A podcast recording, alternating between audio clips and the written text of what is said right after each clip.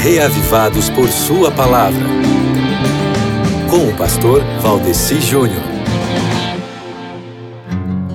E aí, você tem lido a sua Bíblia diariamente? Já leu 2 Crônicas 33 hoje? Sabe que até ontem nós estávamos vendo a história do rei Ezequias, né? Um rei sério, temente a Deus, que apesar de ser um ser humano e ter as suas falhas, deixou muita coisa boa de legado para o povo dele e no final da vida deu umas vaciladas. Agora, o outro rei aí da nossa história, que está nessa leitura de hoje aqui, ele foi muito mal. Você pode ver aqui em 2 Crônicas 33, amigo ouvinte, e também lá em 2 Reis conta a história dele. Mas para você ter uma ideia do quanto o rei Manassés foi mal, sabe o que foi que ele chegou a fazer?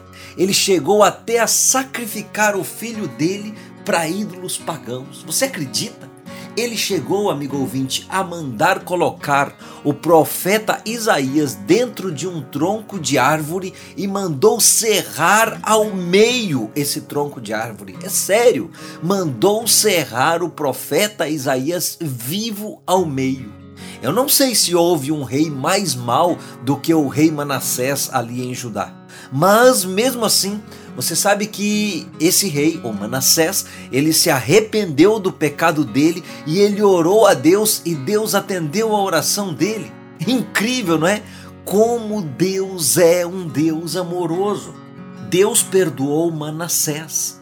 Então, resumindo aqui para você, dois reis, um rei bom que no final da vida deu uma mancada, o outro rei, um rei mau, que no final da vida tomou a decisão mais sábia de um ser humano, se converteu ao evangelho.